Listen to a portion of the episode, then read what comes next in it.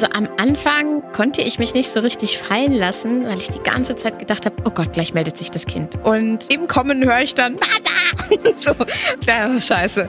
Davor hatte ich immer so Sorge, dass ich nicht so richtig irgendwie ausschalten kann.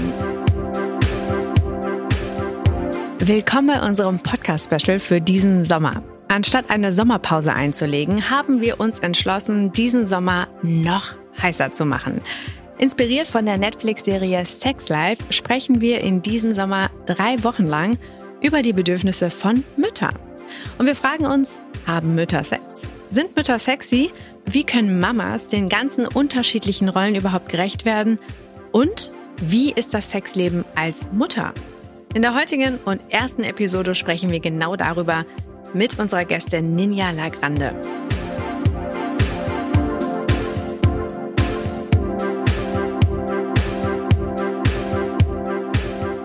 Ich freue mich sehr, meine heutige Gästin begrüßen zu dürfen. Herzlich willkommen, Ninja Lagrande. Leider sind wir nicht zusammen im Studio, aber ich freue mich sehr, ähm, dass ich dich hier sehe auf dem Bildschirm. Deswegen herzlich willkommen, schön, dass du da bist. Danke dir, hallo. Erstmal ganz kurz vorab, wie geht's dir heute?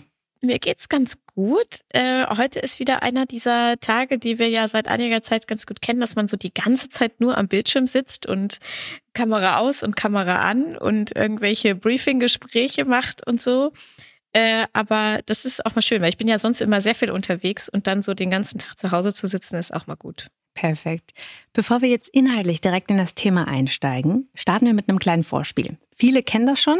Das heißt, ich werde dir jetzt einmal vier Fragen stellen und bitte dich einfach ganz kurz und knapp und knackig darauf zu antworten. Okay. Perfekt. Also, erste Frage. Wie war dein Sexleben, bevor du Kinder hattest? Äh. gut, regelmäßig und erfüllend. Warst du mehr horny während der Schwangerschaft, also als vorher? Nee, kann ich nicht sagen. Also es hat sich irgendwie gar nicht verändert. Also weder, dass es weniger gewesen wäre, noch dass es, dass ich äh, ständig gewollt hätte. Wie war der erste Sex nach der Geburt? Aufregend und sehr, sehr vorsichtig. Wie ist der Sex nun, seitdem du ein Kind hast? Äh, immer noch erfüllend. Ich würde sagen, sogar, ich, das hat vielleicht nichts mit dem Kind zu tun, sondern einfach auch damit, dass ich glaube, dass je besser man sich kennt und je mehr man miteinander kommuniziert, Sex auch besser wird, ähm, aber nicht mehr regelmäßig. und nicht mehr so zu den Uhrzeiten, zu denen man jetzt gerade denkt, oh, jetzt könnte ich mal und dann ist das kein Problem. Nein, man muss das inzwischen, also wir müssen das inzwischen schon ziemlich planen. Das geht nicht mehr so spontan.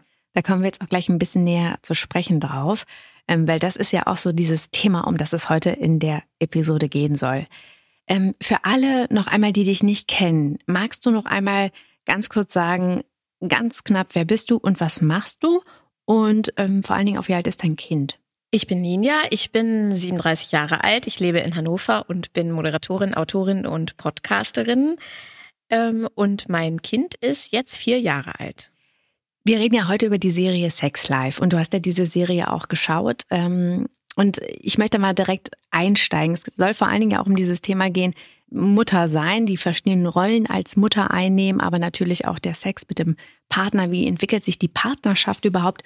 Kurz die Frage, wie, wie ist es bei dir? Kennst du das auch? Also diese verschiedenen Welten. Billy ist ja gefangen in Anführungszeichen zwischen, sie möchte Sex haben, aber hat Lust, kann aber nicht, weil dann sind die Kinder da, dann ist irgendwie kein äh, Babysitter da ähm, und so weiter und so fort. Also diese verschiedenen Rollen, die eine Mutter ja auch einnimmt, als Frau, als Partnerin, als Mutter eben auch, ähm, die sind ja nicht so leicht zu vereinen. Daher die Frage, kennst du das ähm, aus deiner eigenen, aus deinem eigenen Leben? Und ähm, wenn ja, wie äußert sich das bei dir? Ja, natürlich kenne ich das auch. Ähm, und es ist bei mir, hat nicht nur mit dem Kind zu tun, sondern ich würde sagen auch mit dem Beruf. Äh, ich bin ja oft auch viele Tage am Stück irgendwie unterwegs und nicht da. Und da kommt es dann natürlich auch mal vor, dass ich denke irgendwie, oh, jetzt hätte ich schon mal Bock. Ähm, wir leben aber monogam und ich bin auch gerne, finde Treue eine coole Sache. äh, und würde dann nicht sagen, so, ich gehe jetzt los und äh, mach das einfach mit irgendjemandem. Ähm, und so ist es schon so, dass ich äh, da natürlich in total vielen verschiedenen äh, Rollen bin und vor allen Dingen so dieses, was ich früher sehr an der Beziehung geschätzt habe, dieses spontane und am Wochenende lange liege bleiben, was man irgendwie so gerne macht, ne? Und dann hat man lässt man sich so treiben und so und ähm, dann passieren eben spontan irgendwie Dinge. Das das geht nicht mehr und ich glaube, das muss man äh, als Elternteil irgendwie auch lernen. So. Es ist aber durchaus so, dass wir äh, oder dass ich in der Beziehung das auch äußere. Ne? Also wenn ich jetzt irgendwie gerade Struggle habe mit meinen verschiedenen Rollen oder auch Ansprüchen an mich selbst oder Ansprüchen an den Partner, dass ich dann einfach darüber spreche oder wir auch viel mit Humor damit umgehen. So. Und sag mal so im Alltag, wie schafft ihr das denn so ganz konkret, da wirklich romantische Stimmung zu erzeugen? Also für euch als Eltern? Gar nicht.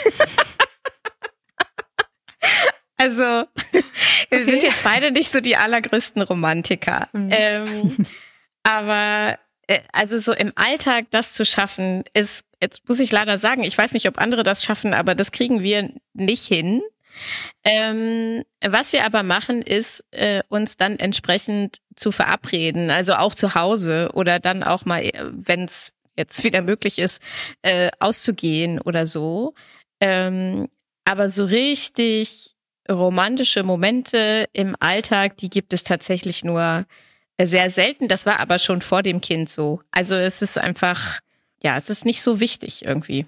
Hm. Was ja auch gut ist, jede Partnerschaft ist anders und romantisch sein muss man ja auch nicht sein. Dafür habt ihr vielleicht auch andere Dinge. Was macht ihr denn sonst so, um eure Partnerschaft im Alltag aufrechtzuerhalten? Also vielleicht ist das dann die bessere Frage. Ja, ähm, also was wir tatsächlich machen, seitdem wir Eltern sind, ist, da bin ich meiner Schwiegermutter sehr dankbar. Die hat uns das damals sozusagen zur Geburt geschenkt. Ähm, wir haben halt keine, keine Großeltern in der Nähe und sie kommt dann einmal im Monat, seitdem das Kind vier Monate alt ist, ähm, und passt auf. Und wir haben dann quasi ein Wochenende, an dem wir zu zweit irgendwas machen können. Und am Anfang war das so, dass wir halt essen gegangen sind und dann beim Essen aber nur darüber nachgedacht haben, was das Kind jetzt wohl gerade macht. und irgendwie gewöhnt man sich daran aber auch. Und ähm, das sind wirklich so, also so kleine eigene Inseln zu schaffen, ne? Und vielleicht auch mit der Babysitterin und dann zu wissen, okay, das Kind ist jetzt zwei, zwei Stunden auf dem Spielplatz und wir können ähm, irgendwie mal was für uns machen. Und wenn es nur ist, zusammen auf dem Sofa zu sitzen und uns zu unterhalten. Ähm, und ansonsten äh, funktioniert das bei uns sehr viel über so, ja, so kleine Gesten und Komplimente über den Tag verteilt. Also, mhm. dass man sich auch wirklich, ich meine, wir sind jetzt 13 Jahre zusammen, immer noch erzählt, dass der andere gut aussieht, gerade heute oder so, ne?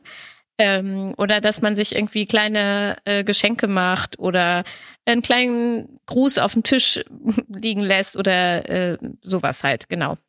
Ich habe mal eine Frage zu diesem Plan. Also nicht alle, wie du schon sagst, haben das Glück, dass dann irgendwie Familienmitglieder äh, um die Ecke wohnen, die dann auch mal das Kind oder die Kinder abnehmen können. Wenn dann so eine Date Night oder generell Zeit mit dem Partner so geplant werden muss, ist das denn überhaupt noch aufregend?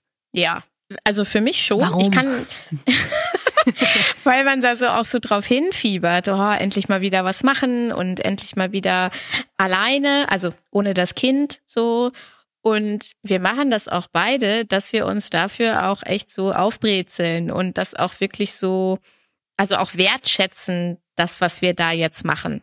Also es ist dann nicht, ja, okay, jetzt müssen wir auch noch was essen gehen und dann knödel ich mir mal die Haare hoch und los geht's, sondern wir stecken da schon beide sehr viel Zeit rein und wissen das auch zu schätzen. So, ich ich kann mir vorstellen, dass es bei manchen Leuten, dass diese Strategie auch Druck erzeugen kann. Also ähnlich wie bei einer Fernbeziehung. Ja, man, man denkt so, okay, an dem Abend muss es jetzt funktionieren. Und es war auch schon so, dass wir uns an dem Tag zum Beispiel äh, mega gestritten haben und beide wussten, ja, okay, heute Abend müssen wir jetzt auch noch, müssen wir jetzt auch noch auf romantisch machen und zusammen ausgehen. Aber gerade das hat dann total geholfen, gerade an solchen Tagen, ne? Mhm. Ähm, sich dann auch mal inzwischen Sachen zu erzählen, ganz in Ruhe, ähm, die vielleicht gar nichts mit dem Kind zu tun haben, äh, die man so im Alltag zwischen Tür und Angel äh, nicht mal so richtig los wird. So, mhm. ähm, das fand ich finde ich total wichtig. Ich habe meine, ich habe eine Frage so zu diesem Thema, was du gerade meintest, an das Kind denken, wenn man dann dann doch weg ist, ne? Also mit dem Partner in einem Restaurant vielleicht sitzt. Ich habe jetzt lustigerweise, als ich am Wochenende unterwegs war, eine ähm, alte Kollegin getroffen mit ihrem Partner auch. Und ähm, die waren essen und sie meinte ganz aufgeregt, ja, hallo, oh Gott, äh, hier Date Night. Und so endlich mal wieder, ne? Aber wir müssen jetzt auch gleich schon wieder, weil der Babysitter ist nur so bis dann und dann da und so weiter. Und ähm, man hatte auch bei denen das Gefühl, dass das Kind die ganze Zeit irgendwie präsent ist, zumindest so zum Ende hin der Zeit. Deswegen so ein bisschen die Frage an alle, die das auch kennen und äh, vielleicht auch, um da den Druck zu nehmen und die Erwartung auch zu nehmen. Hat sich das so ein bisschen geändert im Laufe der Zeit? Also, dass ihr vielleicht am Anfang noch so angespannter wart und jetzt mit äh, Date Night oder von Date Night zu Date Night so ein bisschen entspannter werdet und tatsächlich auch mal wirklich dann in dem Moment als Paar da seid und nicht über das Kind so viel nachdenkt. Selbst wenn, wäre das natürlich auch nicht dramatisch, aber wie, wie ist das so? Man hat ja da auch so diesen Druck, ne? diesen persönlichen Druck. Es hat sich komplett verändert. Also am Anfang war das schon viel, dass man so gedacht hat, boah, ähm, klappt das jetzt und äh, geht ja auch mit Oma oder mit dem Babysitter ins Bett und ich habe irgendwann also am Anfang war mir das auch noch so total wichtig, dass dann trotzdem alles so läuft, wie es auch läuft, wenn wir zu Hause sind. Und davon habe ich mich irgendwann verabschiedet. Ich sage inzwischen nur noch, Hauptsache, der schläft irgendwann. der Rest ist mir egal. Mach mit ihm, was du möchtest. Das ist, äh, das ist mir alles egal. Du musst nicht die gleichen Rituale durchziehen, wie wir das machen. Hauptsache, es geht euch beiden gut damit. So. Mhm. Und dann kann man, glaube ich, auch irgendwann, wenn man merkt, es funktioniert, kann man so ein bisschen loslassen. Das Ding ist auch, dass ich als das Kind ungefähr acht Wochen alt war, das erste Mal ein Wochenende wieder unterwegs war, weil ich arbeiten musste und mich ja durch die Zeit relativ schnell daran gewöhnt habe, dass ich mich auch einfach mal, wenn ich unterwegs bin, auf andere Sachen konzentrieren muss, weil sonst kann ich auch meinen Job nicht gut machen. Und das funktioniert dann beim Date genauso. Also es wird auf jeden Fall besser und es ist jetzt, sage ich Tschüss und gucke im Zweifel nicht ein einziges Mal auf mein Handy, komme wieder nach Hause und mir wird gesagt, ja, der schläft und am Anfang habe ich gefühlt alle fünf Minuten auf mein Handy geguckt, um zu gucken, ob irgendwas ist. Nie was passiert, aber ob irgendwas passiert ist. Hm. Und sag mal, wie ist es denn so, um jetzt nochmal so ein bisschen mehr auf die Serie auch einzugehen, ähm, beim, beim Sex? Ist das denn auch da, ähm, vielleicht so ein bisschen deine persönliche Erfahrung, wie, sich, wie hat sich das da verändert? Also war man auch am Anfang noch so verkrampft, wenn man wusste, jetzt hat man irgendwie Sex mit dem Partner und das Kind ist irgendwie auch nebenan. Ähm, wie hat sich das angefühlt? Kannst du dich da so die ersten Male dran erinnern? Und vor allen Dingen auch, wie hat sich das mit der La im Laufe der Zeit auch verändert? Also am Anfang konnte ich mich nicht so richtig fallen lassen, weil ich die ganze Zeit gedacht habe, oh Gott, gleich meldet sich das Kind. Und im Kommen höre ich dann, Mama! so, ja, scheiße. Davor hatte ich immer so Sorge, dass ich nicht so richtig irgendwie ausschalten kann, abschalten kann, genau.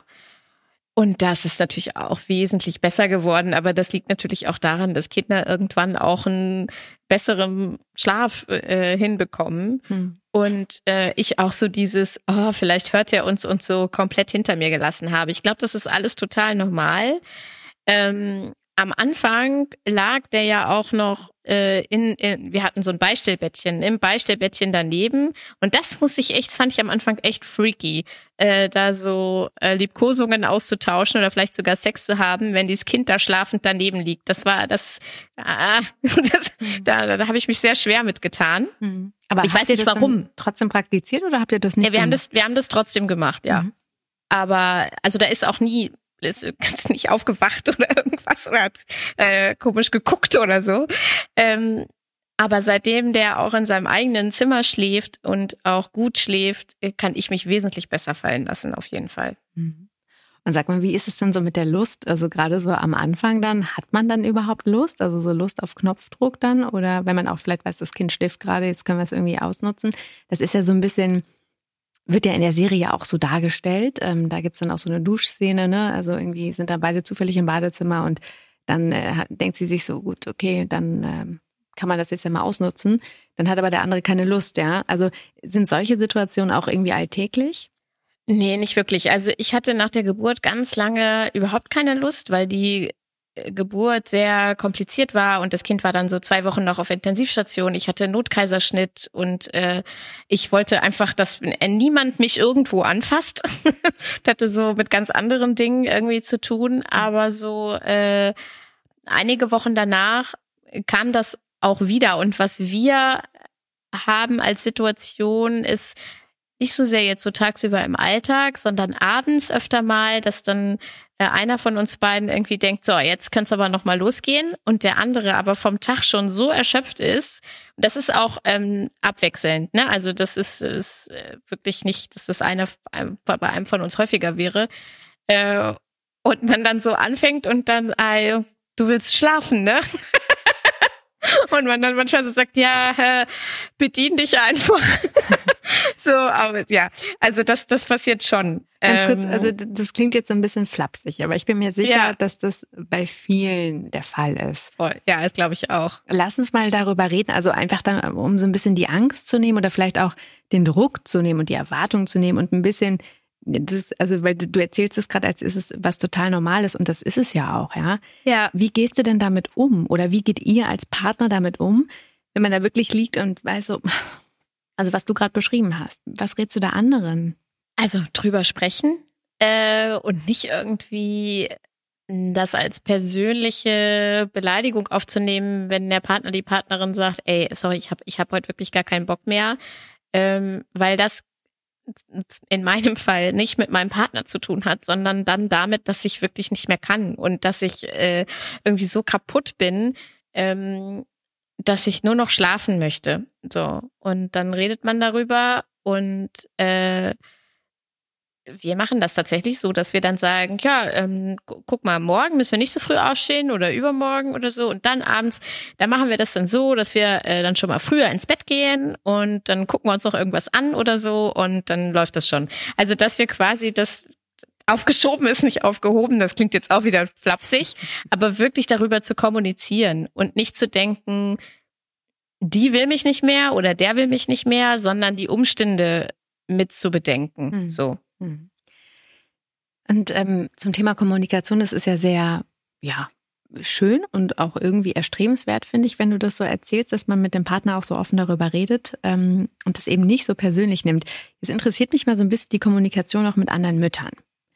Wie offen redet man mit anderen Müttern darüber? Ähm, ist das ein, findest du, ehrliches Gespräch oder ist es so, wie es dann auch ähm, manchmal irgendwie dargestellt wird, man hat dann irgendwie so die perfekten Mütter, die hat man ja überall. Ne? In der Serie sieht man auch so diese Vorstadtmütter, die alle so zusammenhängen und total top gestylt sind und irgendwie man denkt, man hat, gar, die haben gar keine Probleme. Es ist alles perfekt. Ja, und man redet nicht über Probleme. Wie ist das in der Realität? Tauschst du dich aus mit anderen Müttern und wenn ja, wie tief geht das denn eigentlich? Also ich muss sagen, Gott sei Dank ist das äh, in meinem Umfeld so, dass wir da sehr offen und sehr viel drüber reden äh, mit den Müttern, mit denen ich befreundet bin. Es ist jetzt nicht so, dass ich irgendwo hinkomme und mit der erstbesten Mutter darüber anfange zu sprechen, wie unser Sexleben ist, aber mit äh, vier, fünf engen Freundinnen, die auch Mütter sind, kann ich da wirklich sehr, sehr offen drüber sprechen. Also auch um zum Beispiel, was du auch gesagt hast, so einfach mal herauszufinden, ob man normal ist, wenn man ein paar Wochen nach der Geburt oder auch ein paar Monate nach der Geburt noch keinen Sex hatte und die andere dann sagt, ah, was glaubst du, ich hatte so, also es ist einfach auch um, ich fühle mich da sehr gut aufgehoben und es ist ein sehr, es ist sehr beruhigend, sich auf diese auch tiefgehende Art äh, auszutauschen. Äh, nicht nur darüber, äh, wie oft oder was sagt der Partner oder so, sondern auch viel darüber, wie fühlt man sich selber dabei. Also wie verändert sich auch ein Körper nach der Geburt und was macht das beim Sex mit jemandem und so. Da habe ich Gott sei Dank sehr gute Gespräche äh, in den letzten vier Jahren geführt. Mhm. Hat dir das auch geholfen, so eigene Ängste vielleicht oder auch Zweifel, ja, besser, ja, besser damit umzugehen? Und, und was waren vielleicht so konkrete Beispiele bei dir? Also wo du auch dachtest, so, oh Gott, jetzt ist plötzlich das und das und das hatte ich vorher nicht und ist das normal? Ja, auch. Wobei ja auch da ganz viele Mütter jetzt im Speziellen ganz unterschiedliche Erfahrungen machen. Die, die vaginal gebären, haben ganz, unter, ganz andere Ängste oder Sorgen oder Erfahrungen als die, die jetzt so wie ich einen Kaiserschnitt äh, hatten. Mhm. Und bei mir war ganz viel die Sorge so, das klingt ein bisschen komisch, wann tut's nicht mehr weh? Also nicht, wann tut's nicht mehr weh äh, bei der Penetration, sondern wann tut's nicht mehr weh um diese ganze Narbe herum und wann kann ich da mich wieder so bewegen und ähm, nicht nur bestimmte Positionen einnehmen, wie ich es jetzt kann, so. Ne? Mhm. Ähm, Und das war zum Beispiel so eine Sorge, die sich dann aber auch relativ schnell aufgehoben hat, als ich dann mit anderen Leuten, die auch einen Kaiserschnitt hatten und auch mit meiner Hebamme und so äh, darüber gesprochen habe. Andererseits kann ich dann zum Beispiel nicht nachvollziehen, wie es bei anderen ist, äh, die das Kind auf sogenanntem natürlichen Wege bekommen haben, weil da war bei mir nach der Geburt auch alles so wie vorher sozusagen. Mhm.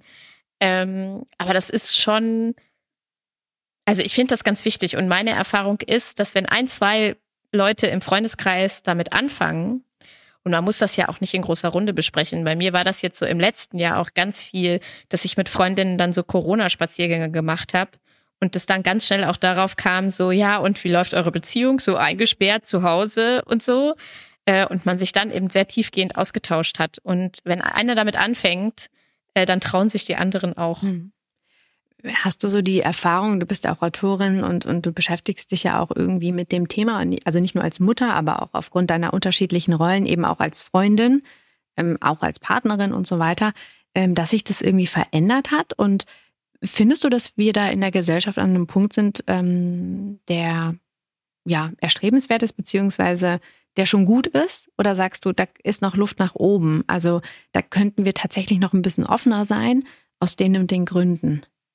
Also ich finde, man muss da einen Unterschied machen zwischen, wo sind wir gesellschaftlich und wo sind wir vielleicht im privaten oder freundschaftlich. So, ich glaube, es können sich viele Frauen sehr glücklich schätzen, die Freundinnenkreise haben, wo das so ganz normal ist, darüber zu sprechen dann gibt es auch schon viele mediale Angebote, die da wirklich sehr offen äh, mit umgehen. Die muss man erstmal finden, aber äh, wo man dann viel wirklich auch über eigene Ängste und Probleme äh, zu diesem Themenfeld lesen kann. Ich glaube aber gesellschaftlich sind wir noch, also wir sind vielleicht auf einem guten Weg, aber wir sind noch nicht an dem Punkt, äh, der erstrebenswert ist. Also genau das, was du vorhin gesagt hast, so diese ganzen verschiedenen Ansprüche, ähm, an die Mutter und ihre Rolle als Frau, aber bitte immer noch sexy und liebevolle und sorgende Partnerin sein und dann, es ist ja dann auch egal, was du machst, ist ja immer falsch. Also gehst du gleich wieder arbeiten oder bleibst du drei Jahre zu Hause beides ist falsch, wenn man jemanden fragt oder wenn man die Gesellschaft fragt oder äh, machst du dich jetzt äh, wieder total schick und brezelst dich auf oder machen das Mütter nicht mehr oder wie auch immer, ja. Also da gibt's ja so ganz, das ist ja ein riesiges Minenfeld und ich glaube, da sind wir noch lange nicht. Also allein, wenn ich mir dann angucke, äh, was es ja immer noch gibt, äh, diese Presseberichte von Müttern, prominenten Müttern, die nach zwei Wochen wieder, wow, was hat sie wieder für ein Buddy und guckt sie alle mhm. an, sie war ja schwanger. Ähm, allein das, äh, also ich glaube, da tun soziale Medien viel. Auf der einen Seite gibt es natürlich auch da diese perfekten Mütter und so, aber auch da gibt es inzwischen auch wirklich viele, die Bäuche mit Dehnungsstreifen zeigen, die Körper zeigen, wie sie nach der Geburt aussehen, äh, und die einfach sagen so, ey, dieses Kind hat, dieser Körper hat ein Kind auf die Welt gebracht. Warum, also ist doch scheißegal, wie der jetzt aussieht. Ich finde den so großartig, weil er das geschafft hat. So, ne? Mhm. Da passiert schon viel, aber ich glaube, so gesamtgesellschaftlich müssen wir da noch ein bisschen was ähm, tun, weil die Ansprüche und dadurch auch die eigenen Ansprüche äh, an sich selbst. Ich hatte das auch eine Zeit, dass ich so dachte, oh Gott, ich kann niemandem mehr gerecht werden, mir selbst nicht, dem Kind nicht, meinem Partner nicht. Und da braucht man so eine, oder brauchte ich so eine Zeit, um mich so von diesen ganzen Ansprüchen und Vergleichen und so zu befreien. Hm. Also da brauchen wir noch ein bisschen. Okay. Aber auch allein, dass wir drüber reden, das ist ja schon ein guter, richtiger, wichtiger Schritt in die ja. richtige Richtung. Ähm, auch so zu dem Thema, wie du selbst damit umgehst und was ist dein persönlicher Beitrag, da würde mich mal interessieren.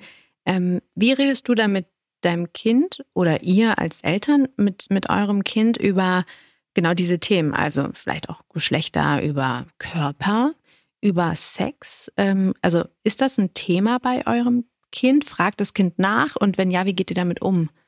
Ja, also natürlich Geschlechter ist gerade ein ganz großes Thema, äh, weil das so das Alter ist, wo es irgendwie wichtig ist, ähm, auch im Kindergarten, so wer spielt mit wem und die Jungs haben die Mädchen geärgert und so. Äh, und äh, jetzt muss ich dazu sagen, mein Mann ist Biologielehrer. also da kommt das natürlich beruflich auch noch mit und wir gehen da ganz offen mit um. Also ähm, ich muss sagen, ich achte da auch sehr bei den Kinderbüchern drauf, was da so erzählt wird. Ähm, ich versuche meinem Kind beizubringen, dass es nicht nur Männer und Frauen gibt, sondern viele Geschlechter äh, und dass auch Äußerlichkeiten ein Geschlecht nicht unbedingt ausmachen. Und natürlich fragt er auch, wo kommen die Babys her und so. Also wir hatten jetzt noch keine äh, Aufklärungsstunde über, wie funktioniert Geschlechtsverkehr technisch, äh, aber trotzdem reden wir darüber und ähm, beantworten ihm entsprechend äh, die Fragen oder lesen Bücher dazu und erklären. Und ich war in der Schule immer diejenige, die Sachen gefragt wurde, weil ich dann immer nach Hause gekommen bin zu meiner Mutter und meine Mutter hat so die Spaghetti gekocht und dann gesagt, ja, wie war's in der Schule? Und ich habe gesagt, ja, war gut. Mama, was ist eigentlich Natursekt? Und dann hat meine Mutter mir das erklärt, habe ich gesagt, okay, danke. Dann bin ich am nächsten Tag in die Schule und habe das allen erklärt, weil die immer wussten, ich bin diejenige, die mit ihrer Mutter über, also ich war von Anfang an total aufgeklärt, nicht auf eine unangenehme Art und Weise, sondern wirklich gut. Mhm. Und das möchte ich gerne weitergeben. Mhm. Ähm, weil ich glaube, dass äh, drüber sprechen und Aufklärung auch der beste Schutz ist äh, für Kinder, sich selbst zu schützen und für den eigenen Körper einzustehen. Also wenn sie nicht mh, Geschlechtsteile benennen können oder äh, über diese Themen sprechen können, dann können sie mir im Zweifel auch nicht erklären, äh, wer sie wo angefasst hat und ob sie das gut fanden oder nicht oder so. Mhm. Und deswegen finde ich das ganz, ganz wichtig, darüber zu reden. Mhm. Jetzt sind wir schon fast am Ende angekommen und ich finde es total spannend, was du gesagt hast äh, zum Thema auch Lust oder auch, ähm, wie kann man in der Partnerschaft, was kann man tun, um einfach diese Beziehung zum Partner aufrechtzuerhalten oder auch abwechslungsreich zu gestalten. Was rätst du Ninja anderen Müttern, die strugglen, ja, sich zu entspannen, ähm, ihre Lust auch auszuleben, ohne ständig an das Kind zu denken? Masturbieren, wenn das Kind im Kindergarten ist. Also das wäre jetzt wirklich äh, das ist ein sehr konkreter Tipp. Tipp. Vielen Dank dafür. Ja, ist ein guter konkreter Tipp. Ähm, ja, also äh, das ist aber wirklich jetzt ist, zeitlich kann man das natürlich legen, wie man möchte. Aber wenn man Zeit für sich hat, auch durch Masturbation den eigenen Körper und die eigene Lust kennenzulernen, war für mich äh, mega krasser Weg. So. Ähm, hast du das ähm, gemacht, bevor du mit deinem Partner das erste Mal wieder geschlafen hast? Nee, nach der Geburt meinst du Zwischengeburt und Genau, also äh, genau, und, die, nee. Nee. Mhm. nee, da hatte ich aber auch, weil ich also nicht, weil ich Angst gehabt hätte, dass mir was wehtut oder so, sondern weil ich gar kein Bedürfnis dazu hatte. Mhm. So, also das äh, weiß ich gar nicht, also nee, hatte ich nicht so richtig Lust drauf, sondern da war tatsächlich dann mit dem Partner wieder das erste Mal richtig ähm, Sex, aber ich finde, es gibt kein besseres Entspannungsmittel als Masturbation. Mhm. So und wenn man dann selber ähm, wieder Spaß daran hat und sich entdeckt, dann funktioniert es, glaube ich, auch mit dem Partner wieder. Oder dann kann man eben auch erzählen, hier, das tut mir gut und das hat sich zum Beispiel verändert oder so. Ähm, das finde ich, finde ich total wichtig. Und ansonsten wirklich auch sich gute Literatur zu suchen. Äh, oder wenn man das mag, auch, äh, weiß ich nicht, erotische Literatur zu suchen oder erotische Hörbücher zu hören oder was auch immer äh, und sich mit Freundinnen auch drüber unter, zu unterhalten, was die eigenen Ängste sind. Und ich garantiere, dass mindestens jede zweite, wenn nicht jede Freundin sagen wird, ah ja, das ging mir genauso. Mhm. Und das kann total aufbauend und hilfreich sein. Mhm. Genau wie diese ganzen Insights, die du uns hier gegeben hast. Also Ninja, vielen Dank nochmal dafür. Jetzt habe ich noch eine allerletzte Frage. Und zwar, ähm, das ist, geht nochmal zurück auf die Serie. Vermisst du, ähm, genau wie Billy in der Serie, auch manchmal dein altes Ich ein bisschen?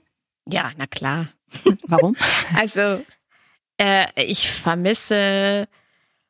Das klingt total schlimm, das soll gar nicht so schlimm klingen, weil ich finde mein Leben super, so wie es ist, aber ich vermisse so ein bisschen die Unbeschwertheit und auch, man muss auch sagen, die Verantwortungslosigkeit. Ne? Also äh, gerade so als Slam-Poetin früher, wenn du viel unterwegs warst und jeden Abend Party gemacht hast, das war völlig egal. Ich musste ja, ich konnte ja am nächsten Tag bis was weiß ich wann schlafen und nicht darüber nachdenken, dass um sechs irgendwer ruft, Donna, ich habe Hunger, ich möchte aufstehen.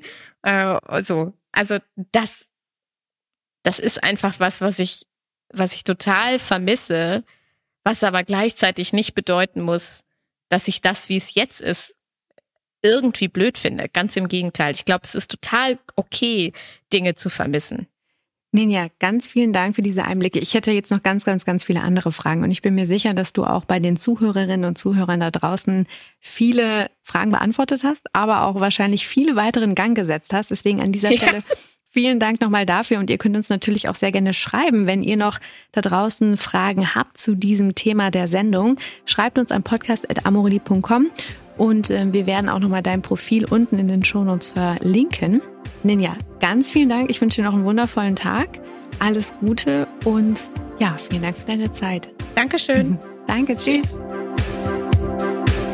Ja, ihr Lieben, in der heutigen Episode haben wir vor allem darüber gesprochen, dass Mütter Lust und Sex haben. Und natürlich ist das alles auch nicht wirklich einfach. Auch Billy struggelt damit, ihre Lust auszuleben zwischen all den Kindersachen und dem normalen Familienalltag. Ja, habt auch ihr solche Erfahrungen? Kennt ihr diese Situation? Kennt ihr das Gefühl? Dann schreibt uns sehr gerne am podcast.amoreli.com.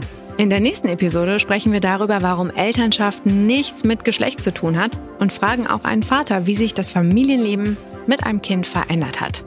Außerdem könnt ihr in der nächsten Episode drei unserer exklusiven Mama kommt gleich Boxen gewinnen. Also hört rein und gewinnt was Gutes für euch.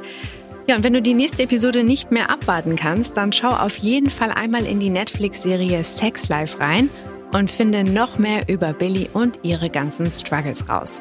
Das war's erstmal von mir. Alles Liebe für euch und dann hören wir uns ganz bald wieder. Eure Lina.